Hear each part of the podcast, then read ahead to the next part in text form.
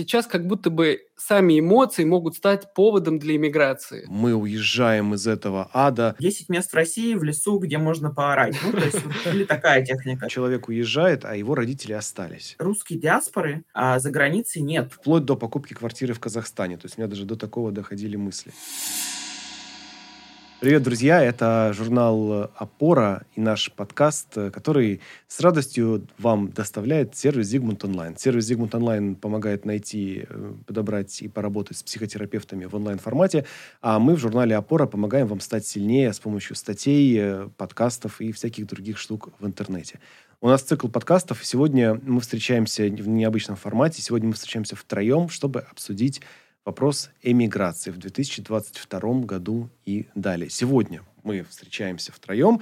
А, мы с Виталием Шаркаевым мы уже знакомы, мы уже много раз встречались. Но еще сегодня у нас гость Анастасия Перов, психолог. И что интересно, вот мы сейчас обсуждали, как, как представить Анастасию. Анастасия эмигрировала в Великобританию три года, три с половиной года назад, правильно? Да. Настя, да. привет. Виталик, привет. Привет. Привет. А мы сейчас поговорим про иммиграцию с разных сторон, и, конечно же, в первую очередь с точки зрения психологии и отношения к этому. Давайте попробуем обсудить вопрос такой вот самый, наверное, фундаментальный. Вот я, я, сейчас, нахожу, я сейчас нахожусь в России, Виталик в Тбилиси, а Анастасия в Великобритании, да? А ты где, в каком, в каком да. городе, кстати, сейчас? А, я в Лондоне нахожусь. Вот, круто. Ну, то есть прям вообще супер. Вот я сейчас в России.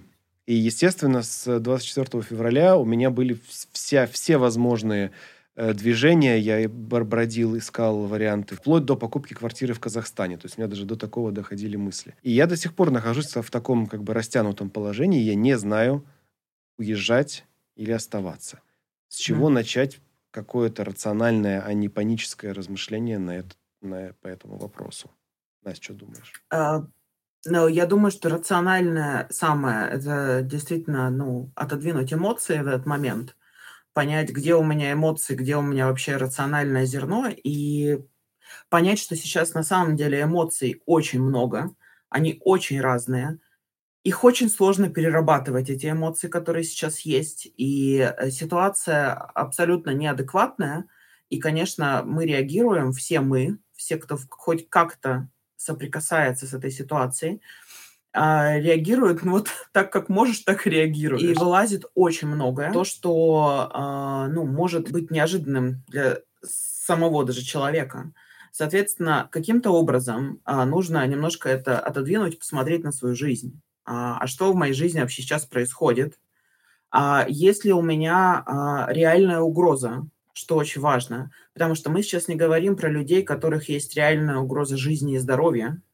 А, это, конечно, а, эвакуация, это, ну, то есть совершенно другая история. Мы говорим про людей, у которых в целом нету сейчас физической угрозы их безопасности, их жизни, и вот ну, то есть э, они сидят и думают, так, меня здесь не устраивает, например, что-то, или я не согласен, или это не так, как я хочу, это не так, как я хочу жить.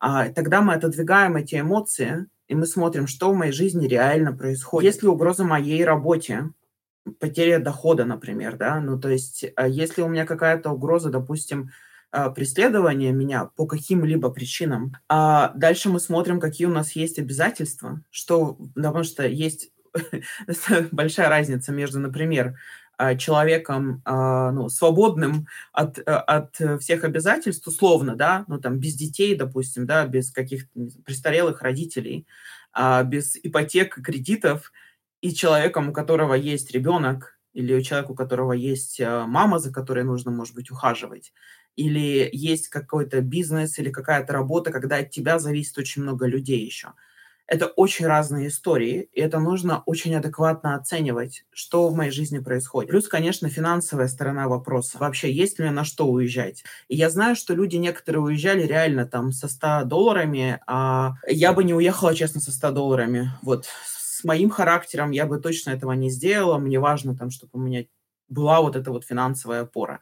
Но есть люди, которые это делают, и им с этим окей.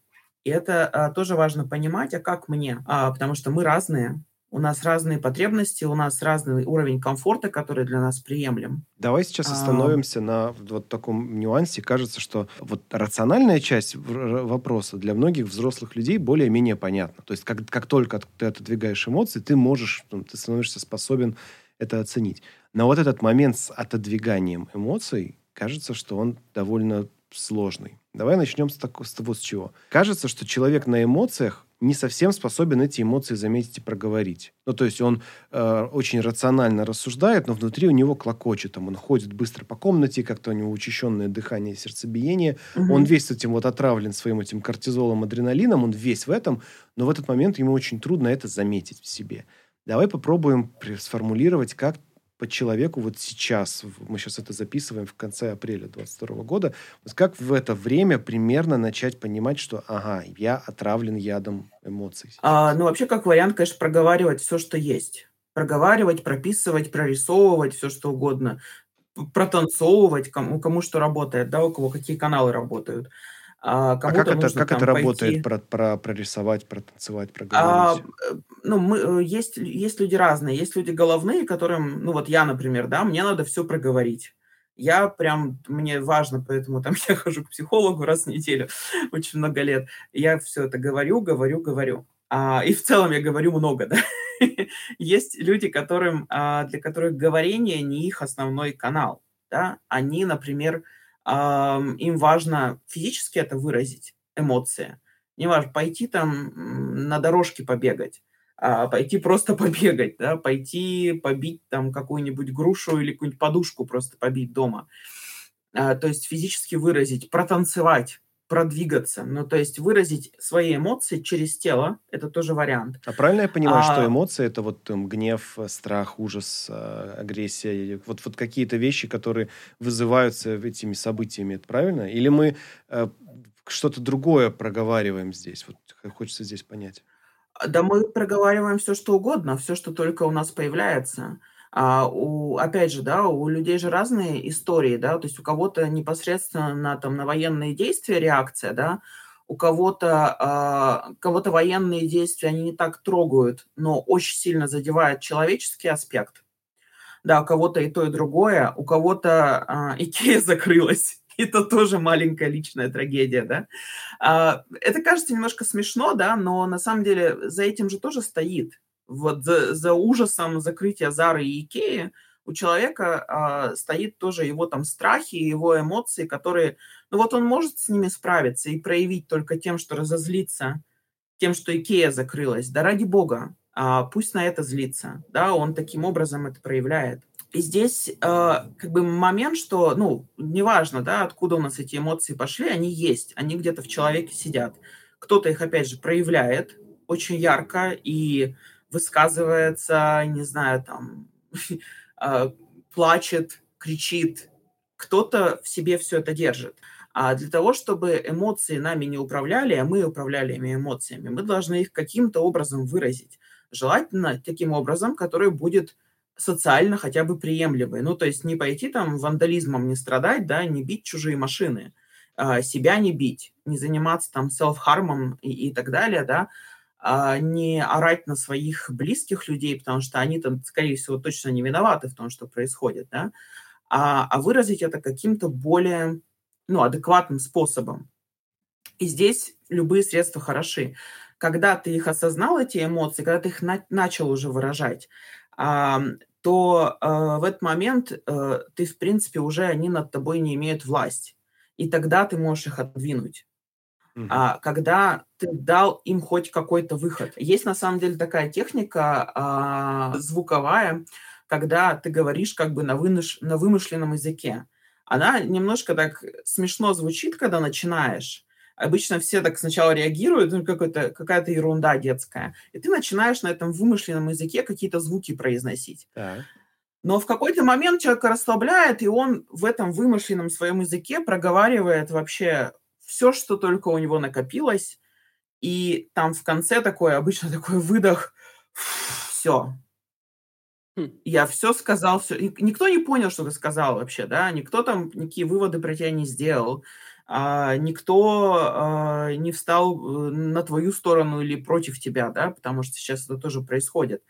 Но ты дал этому выход. Вот дал этому выход в любой, ну, социально приемлемой форме, да, без вреда себе и другим людям. А, а, я хотел уточнить по поводу вот этого вымышленного языка. То есть правильно я понимаю, что это снимает такие ограничения самоцензуры. То есть если ты можешь, э, ну, как бы, а, использовать свой обычный язык, ты можешь там ругаться, допустим, на родителей, тебе от этого стыдно, потому что вдруг они об этом там услышат или как-то, то вымышленный язык Мгм. вроде как помогает избавиться от этого. Правильно я это понял?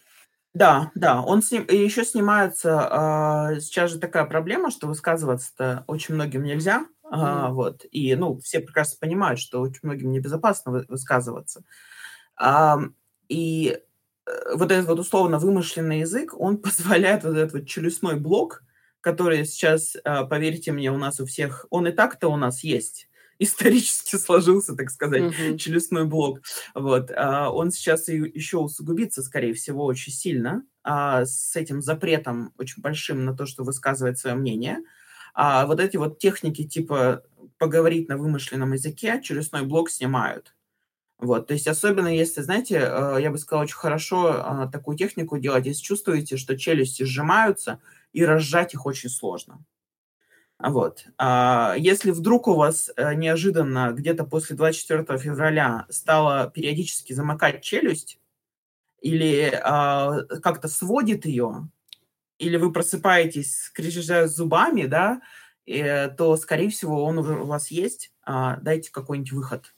Ну, просто можно, знаете, э, как это, 10 мест в России в лесу, где можно поорать. Ну, то есть, или такая техника. То есть это тоже, это на самом деле классные техники, да, найдите лес, где вам можно поорать. Поорите. Получается, как будто бы, что нужно вот дать в первую очередь себе избавиться от вот этого яда или груза эмоций. Не то чтобы избавиться, а как бы по- положить их в сторонку, посмотреть, так, а вот эмоции, вот я их выразил, и они как будто бы уже не имеют надо мной власти. И следующим шагом уже мы рационально начинаем думать про... Да. Если нас интересует иммиграция, то мы начинаем думать про иммиграцию. Так? Да. Ага. Ну, вот- если мы говорим про, про миграцию такую, знаете, когда ты подготавливаешься хоть чуть-чуть, не когда ты в- в- за 30 минут кинул э, пять трусов в чемодан и, и вообще не своих, да, и уехал, и через 4 дня обнаружил, что ты не со своими даже трусами, вот, ну, как бы где-то, то, ну, если это не такая история, если ты как бы хот- хочешь хотя бы, ну, чуть-чуть себя подготовить, потому что иммиграция – это стресс. Ну, это прям можно равно поставить всегда э, при любой истории иммиграция – это стресс. А если хочешь чуть-чуть сделать это менее стрессовым, то да, конечно, ну, сначала эмоции куда-нибудь вырази, а, потом, значит, сядь, подумай, а, хотя бы чуть-чуть подумай, вот, а, сделай хоть какой-то план наметь, и потом уже можно действовать. Мгм. Виталий, а Ну, можешь, можно к да. тебе сейчас обратиться с таким вот, с такой мыслью? Какие вопросы ты обдумывал, когда думал о... э, А вот как ты сейчас сам называешь? У тебя эмиграция, отъезд, переезд? Вот? Эмиграция. Эмиграция. Ну, может быть, временная, но эмиграция. Вот какие вопросы ты себе задавал и как ты на них отвечал, когда ты готовился к эмиграции? Я думал о том, э, где будет то, что мне нужно. Вот, то есть эм, работа у меня удаленная, с этим вроде нет проблем. эм, язык английский у меня есть, но для меня вот очень важно это люди. Я вот очень зависим от э, своих друзей, своего близкого круга общения. И так получилось, что большинство моих друзей приняли решение уехать довольно быстро. Ну, в целом мы тоже об этом подумывали и так довольно давно, а тут уж так получилось, что как бы стало и пора. И поэтому эм, мне было просто, ну, мне было довольно здесь просто решиться. Я поехал вслед за своими друзьями, вот скажем, скажем так. И сейчас я об этом не жалею на самом деле. То есть м- мне хорошо как раз от того, что я практически в той же самой среде, в какой и был э, в России. Вот это интересная тема. Настя, что думаешь про вот этот вопрос не быть одиночкой в этом вопросе? Опять же, да, люди разные. Вот э, Виталику важны друзья, кому-то вообще не важны. А если важны, да, конечно, нужно выбирать а, то место, где, ну, либо у тебя есть там какие-то друзья, знакомые, а, либо а, есть, ну, какой-то, знаете, быстрый доступ к друзьям и знакомым. Вообще, я, кстати, хочу сказать, что поскольку я состою там в всяких а, лондонских чатах, а, я точно вижу, вообще так интересная история, а, русской диаспоры а, за границей нет. Ну, нет такого понятия. У нас нет понятия общины. А русские, которые уезжают, обычно как бы вообще а, такие а, индивидуалисты, что им вообще никакая община нафиг-то не нужна никогда не была. И очень удивительная история. А, я чувствую, как люди начинают объединяться. Да. Очень сильно усиливается. Мы все русскоязычные, и объединение на самом деле не только русских, а в целом русскоязычных. И украинцы, и белорусы, из других стран люди – все, кто говорят на русском языке, а, единение очень сильное за границей произошло. Но здесь а, мне, кстати, очень понравилось то, что Виталий сказал про то, что я подумала, где мне будет хорошо. И вот это очень, кстати, важный момент, что уезжать все-таки вот с этой мыслью, а где мне будет хорошо, и искать это место. Это может быть не идеальное место, не идеальная страна, город и так далее. Мне там должно быть в чем-то лучше, чем где я сейчас. Просто так убегать а, ну, можно нарваться на то, что да, я, конечно, убежал, но что-то лучше-то вообще не стало. И это будет накладываться на другие сложности. Это будет сложнее. Вот можно я тут э, хочу уточнить такую штуку, как раз по поводу вот этого бегства. Э, мы сейчас говорим о том, что нужно подвинуть эмоции, э, включить какую-то рационализацию, ну или точнее не рационализацию, а рациональность скорее. Но э, я и сам с этим столкнулся. И вообще наблюдаю в других людях, что сейчас как будто бы сами эмоции могут стать поводом для иммиграции. И, и что тогда? То есть я, я и на себе это почувствовал, и э, я вот и тоже один из пунктов, по которым я не жалею и по которым мне лучше. Я себя чувствую спокойней, э, свободней, и, ну, как-то у меня даже какое-то самовыражение пошло другое, что ли. И вот могут ли эмоции вообще быть, э, знаешь, как сказать, легитимным поводом для иммиграции? Или это всегда какая- какая-то, ну, как бы ерунда, и надо все-таки думать э, холодной головой? Ну, они могут быть легитимным поводом, и это, конечно, важно. Важно, как ты себя чувствуешь. Ну, важно элементарно чувствовать себя в безопасности. Это, это прям базовая история. Mm-hmm. Но смотри, эмоции эмоциями, но ты же подумала о том, что а, работать я могу удаленно. Да. а друзья у меня тоже приехали в Тбилиси. Это не эмоции, это очень рациональное. И неважно, осознавал ты это или нет, но ты себе где-то там галочки в голове ставил, когда ты выбирал Тбилиси, например, а не Ереван. Угу. А, поэтому э, здесь момент, что э, на чистых эмоциях, я думаю, ну, честно, далеко не уедешь. Да. А, да, если уедешь, то потом, знаешь, захочется, может быть, вернуться. Другой вопрос, чтобы это было... Это может быть ведущий на какой-то промежуток времени, да, э, такой э, ведущим э, мотиватором, да, человека. Но а, жизнь-то, она очень а, реальная, она материальная, а, ну, далеко не все из нас могут позволить себе не есть, а, спать не в квартире, а на улице, э, жить совершенно каким-то таким свободным образом жизни, когда ты ни от кого и ни от чего не зависишь. Ну, я таких людей не знаю, наверное, они такие есть. А поэтому, конечно, рациональное зерно все равно должно быть, даже если эмоции — это вот то, что двигает в момент. Давайте сейчас обсудим такое. Э, Настя, ты сказала, что мы выбираем место, где нам будет лучше. Как правило, люди, которые mm-hmm. сейчас об этом подумали, у них в голове всплывают их туристические поездки в какие-то места. Даже, ну, угу. если кто-то был в Великобритании, он вспоминает, как он там сидел в Лондоне и пил, пил вкусный чай, да. А кто знает Европу, тот вспоминает, как они в Барселоне там классно выпивали. То есть туризм, да. А, но, но есть иммиграция, и она сильно, сильно mm отличается. Давайте сейчас вбросим мысль людям, которые вспоминают свои туристические поездки, о существенной разнице между туризмом и иммиграцией. Сравнить нашу обычную жизнь. Даже если мы не говорим про другую страну, допустим, в рамках России, ты приезжаешь как турист в другой город. Как ты себя там ведешь? Ты, значит, себе арендовал какие-нибудь классные апартаменты или классную гостиницу. Ты ходишь по ресторанам, каким-нибудь кафешкам, ищешь какие-нибудь классные места, которые тебе посетить.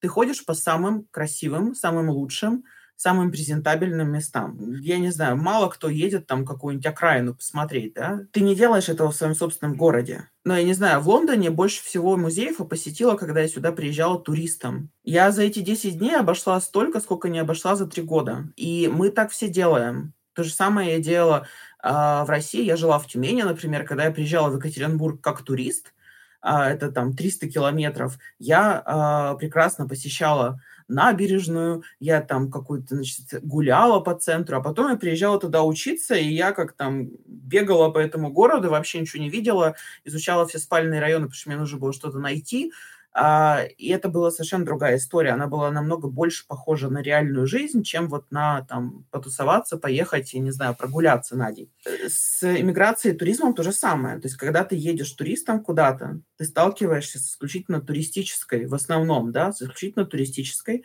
а, стороной а, города и страны. А реальная жизнь, она всегда она может быть тоже яркой и интересной, но она может быть, скорее всего, она не такая веселая. А, я бы здесь очень порекомендовала, мне кажется, это очень отрезвляющая штука. Есть а, сайт, я не помню его название, но, в общем, сайт, где можно посмотреть, сравнить цены, допустим.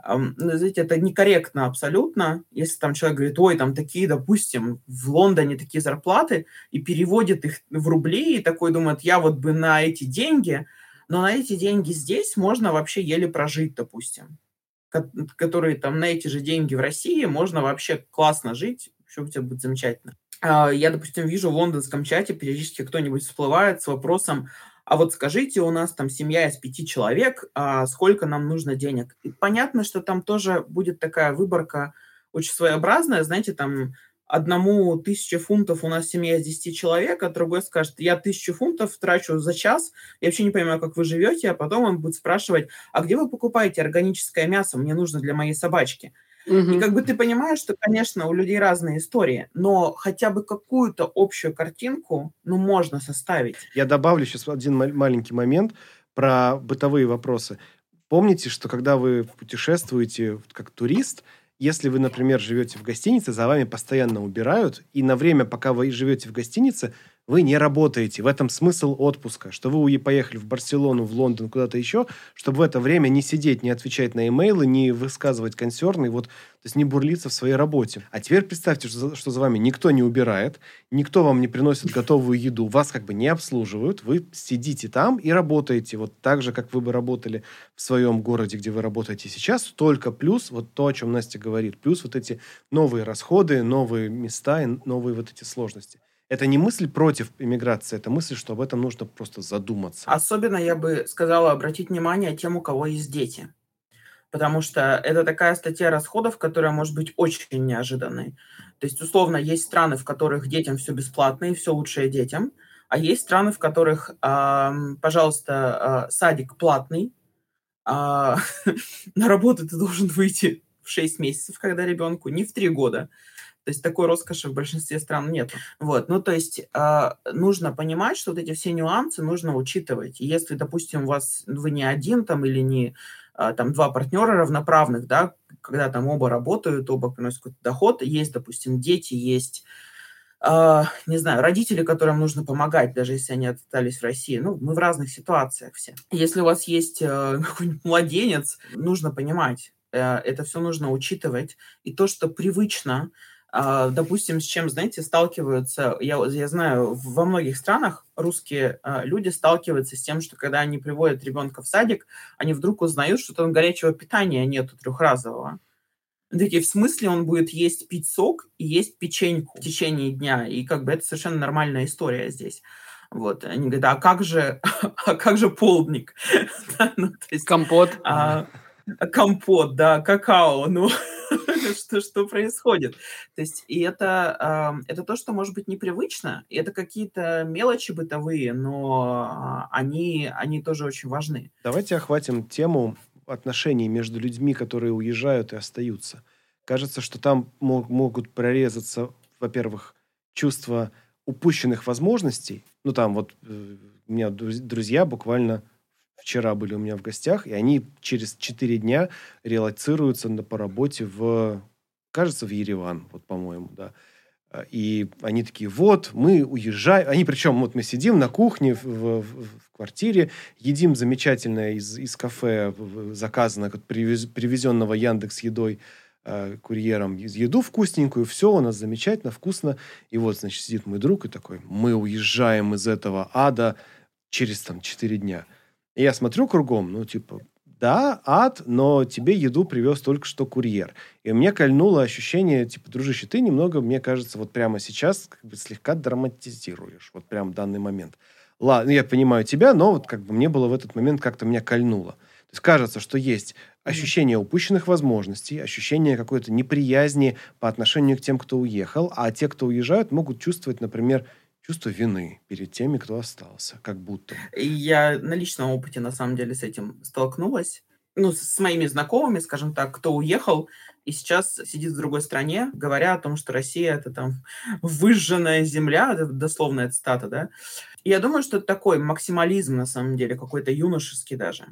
И это, конечно, неправда, потому что это какая-то очень полярная история а, говорить о том, что в России вообще все плохо, а вот там где-то свобода и все прекрасно, потому что везде есть свои ограничения, Везде есть свои какие-то сложности, безусловно. Я не говорю, что в России прекрасная ситуация. Знаете, поливать все это условно грязью, говорить, что все вообще плохо и вообще это ад, а, может быть, в каких-то отдельно взятых случаях это и так, но все-таки это крайность воспринимать вот исключительно в негативном ключе. Это может быть некой такой э, уловкой психики, о том, что если я уезжаю, допустим, мне нужно ну, на 100% быть уверенным, что я уезжаю не зря, что я принимаю правильное решение. По поводу чувства вины, э, чувство вины вообще нерациональная штука. Вина-то за что? И перед кем? Э, что, что ты вкладываешь под чувство вины? Ну вот представь, человек уезжает, а его родители остались.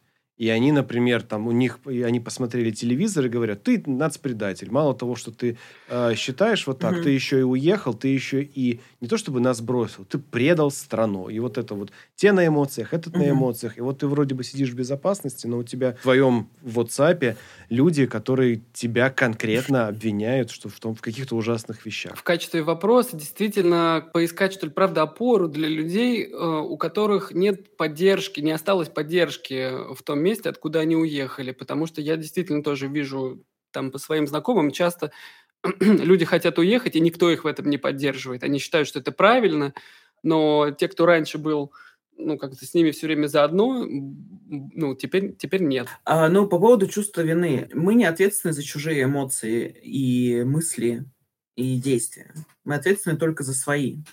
Соответственно, если человек принимает, допустим, решение уехать, и вот он уехал, и он сидит там, и ему, ну, действительно комфортнее, не знаю, больше нравится. И если человек понимает, что ему так-то хорошо, но вот есть там родители или кто-то близкий, или какие-то друзья, которые говорят, что он там предатель, а, но это их чувства и эмоции. Мы не можем на них влиять. Вот я чувствую себя действительно, считаю ли я, что я предатель от того, что я выбрал себя, а не свою страну. Ты принимаешь решение. С этим решением, может быть, кто-то не согласен. Может быть, самый близкий тебе человек не согласен. Такое бывает.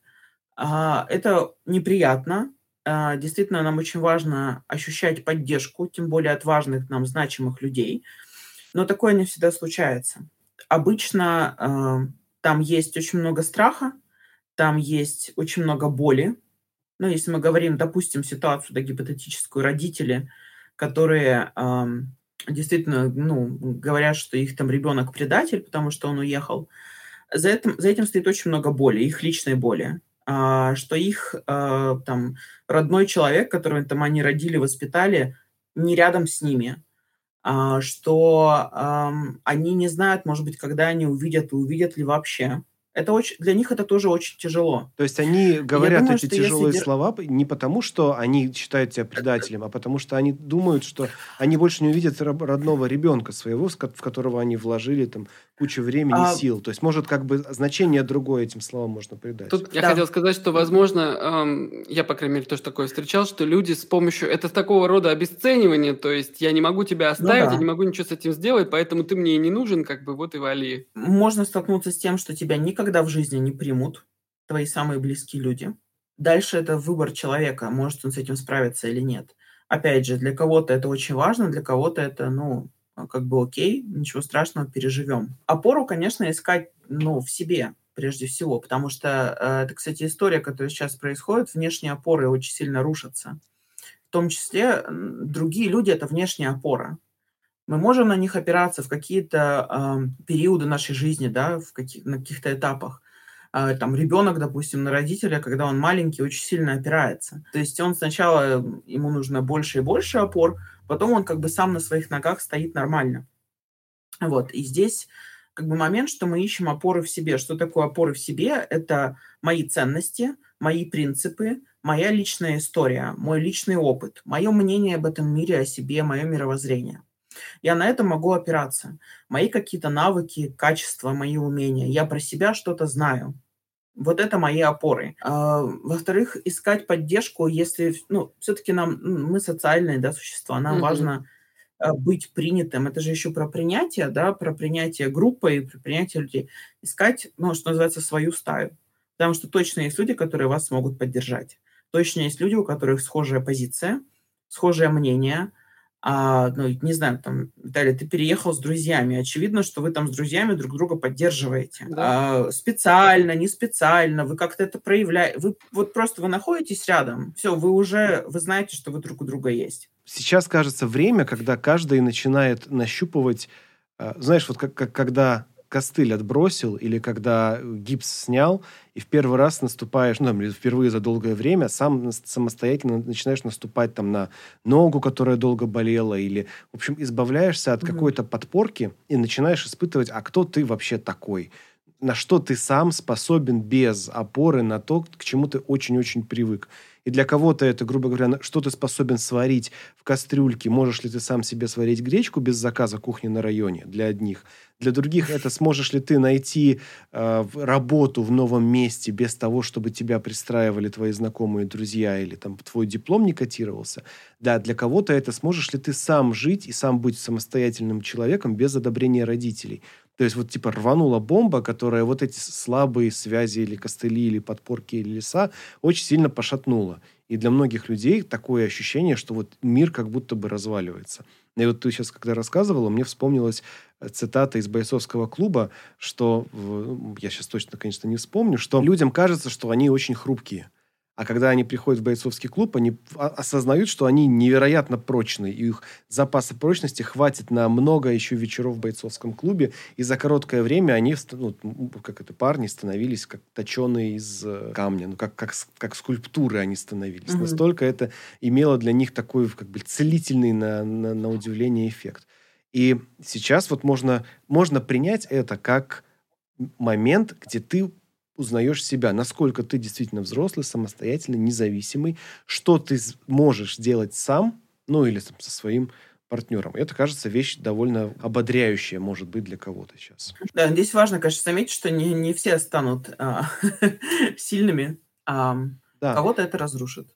Вот, если так совсем грубо сказать, не все сложности... Это же кризис огромный, гигантский кризис, огромная травма, для гигантского количества людей, для страны в целом, да, для нации, для нескольких поколений. Не все с этим справятся, но каждый может справиться, если он захочет. Да, это требует усилий. Мы все живем тут в учебнике истории. Вообще не хотелось бы. Вообще, мне кажется, совершенно прекрасная жизнь, если ты живешь в каком-то супер благополучном мире. Ты родился, родился, жил, жил, жил, умер, и у тебя все было благополучно. Прекрасная, спокойная жизнь. Но опять же, развитие происходит после кризисов. Страна сейчас в кризисе, мир вообще-то тоже сейчас в кризисе, все везде в кризисе.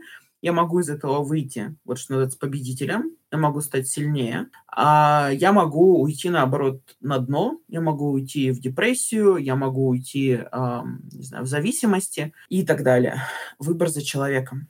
И он перед, на самом деле, перед очень многими сейчас стоит, перед большинством людей, да, вот я думаю, кто будет слушать этот подкаст, э, выбор этот стоит. Так или иначе, в той или иной форме. Но решение за человеком отдельно. Как говорится, не дай бог жить в интересное время.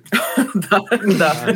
У нас по традиции заканчиваем мы подкаст э, вопросом, чем и как здесь поможет или может помочь психотерапия. Настя, ты вот как терапевт, Насте можно записаться, правда, не через сервис Zigmund Online, а просто вот как, как как специалисту. Настя раньше сотрудничала с Зигмундом. Да, Прописывали даже подкаст, э, когда был ковид. Да, я, э, да.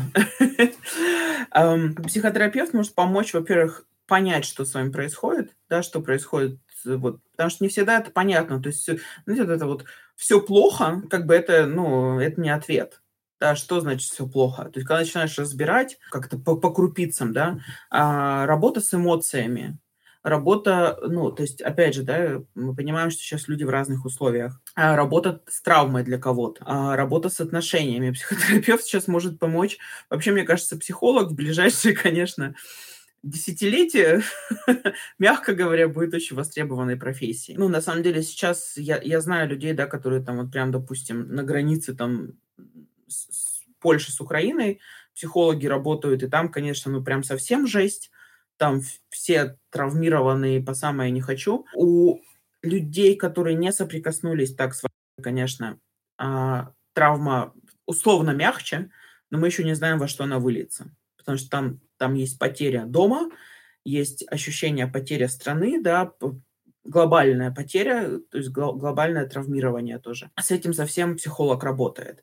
Вообще, я бы сейчас сказала, любые, любые эмоции, да, особенно те, которые очень сложно самому с ними справиться, а, опять же, для того, чтобы не вываливать это на своих близких, которые не факт, что тоже с этим справятся, да, а, идите лучше к психологу, там, условно, заплатите деньги, и за деньги поговорите с человеком, не вываливайте на своих близких сейчас, потому что, особенно если вы понимаете, что они могут этого не выдержать. То есть а, это такой безопасный буфер за деньги. Ты даешь какую-то да, большую да. сумму, и ты за счет этого сохраняешь. То есть ты можешь высказать, позлиться, проявить все эмоции, как бы вот да. выговориться, и это будет не на твоих родителей, которые тебя вообще не понимают, не поддерживают, не на твоих друзей, которые впадают в какие-то кромешные состояния вот на этом фоне, а это будет человек, mm-hmm. с которым это можно без, э, бесплатно, безопасно, пусть и за деньги, обсудить. Mm-hmm.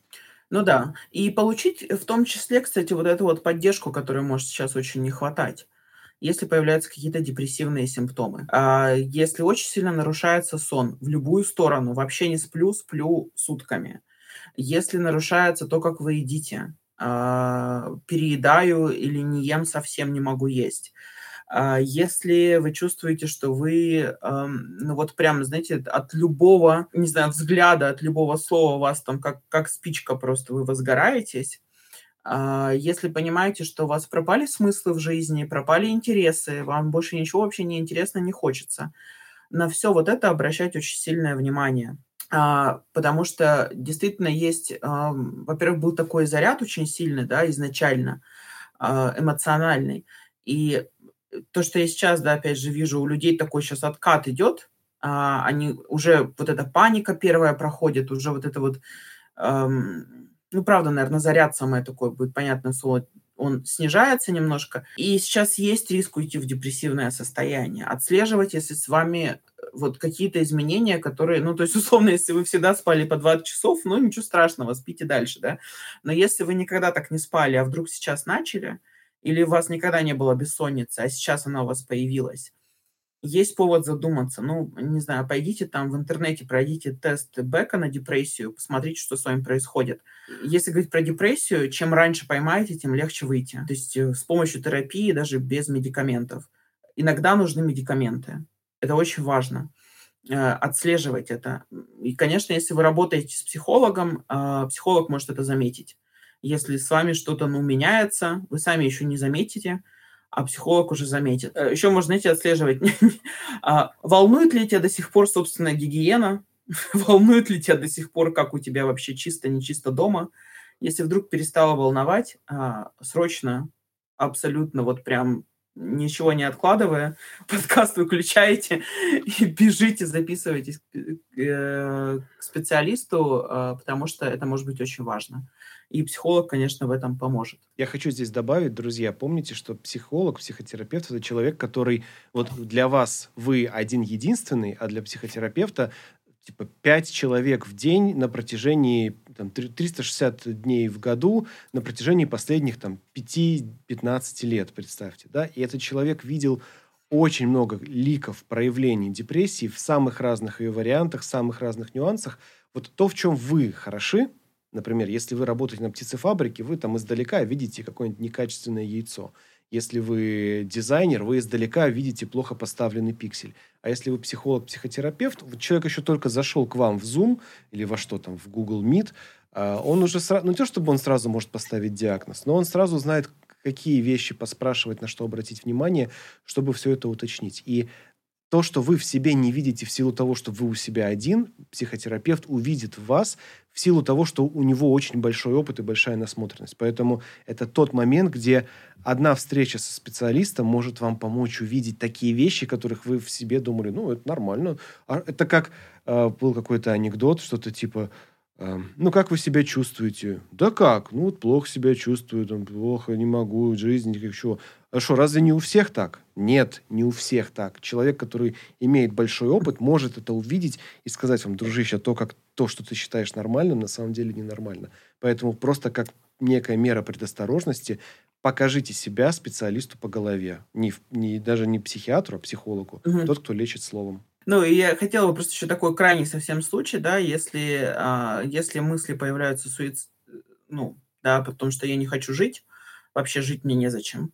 А, если хочется себе какой-нибудь нанести вред, а физически как-нибудь себя чем-нибудь порезать, уколоть, сделать себе больно, это, конечно, вот прям сразу.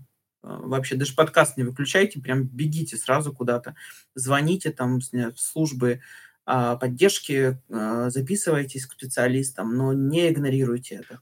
Виталий, у меня к тебе вопрос как к представителю бизнеса Зигмунд Онлайн. Так. Сколько времени нужно от момента, как я заполняю анкету на сайте, до, ну, вот минимальное возможное время до контакта с психотерапевтом? А, так, ну смотри, для того, чтобы попасть прямо на сессию срочно, есть, кстати, такие, говоря, случаи. То есть вообще обычно у нас э, три, за три часа можно записаться.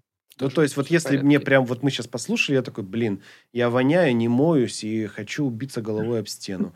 Вот я а, прямо сейчас открываю Зигмунд онлайн, и через три часа буквально, то есть я успел сварить кофе, поесть яишенку, заказать партию еды, или как это сейчас называется, Яндекс да. Еду, мне это привезли, я поел и пошел к психотерапевту поговорить вот буквально сейчас. Да?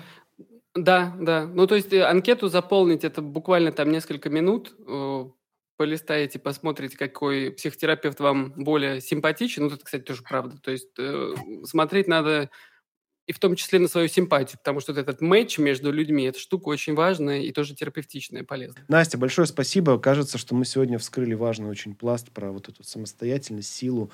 И вот мне самое важное было сегодня услышать мысль, что уезжают взрослые люди. И если вы думаете об эмиграции, это вообще предпосылка к тому, что вы взрослый человек. А если вы взрослый человек, то, а, вы не так зависите от других, как вам кажется, вы можете что-то делать, вы самостоятельный, у вас есть какая-то сила, вы можете опереться на себя. Вы не в чистом поле, и вы можете стоять на своих двух ногах без того, той поддержки, к которой вы привыкли. Это будет тяжело, это сложно, это сложное, тяжелое решение, но э, если вы считаете, что это для, для вас правильно, вы с этим справитесь, вы не рассыпетесь. И мне кажется, вот этот азарт, про который мы говорили, это может быть очень такая классная, ну, классным таким топливом для того, чтобы не сломаться, потому что куда бы вы ни приехали, э, не будет, я думаю, не будет такой ситуации, типа good vibes only, все, теперь э, все будет здорово, хорошо, замечательно. Нет, все равно придется с чем-то сталкиваться, с какими-то сложностями. И вот этот вот азарт и знания о себе, которые вам всегда помогали, это и будет какой-то хорошей поддержкой, опорой и двигателем вашего прогресса.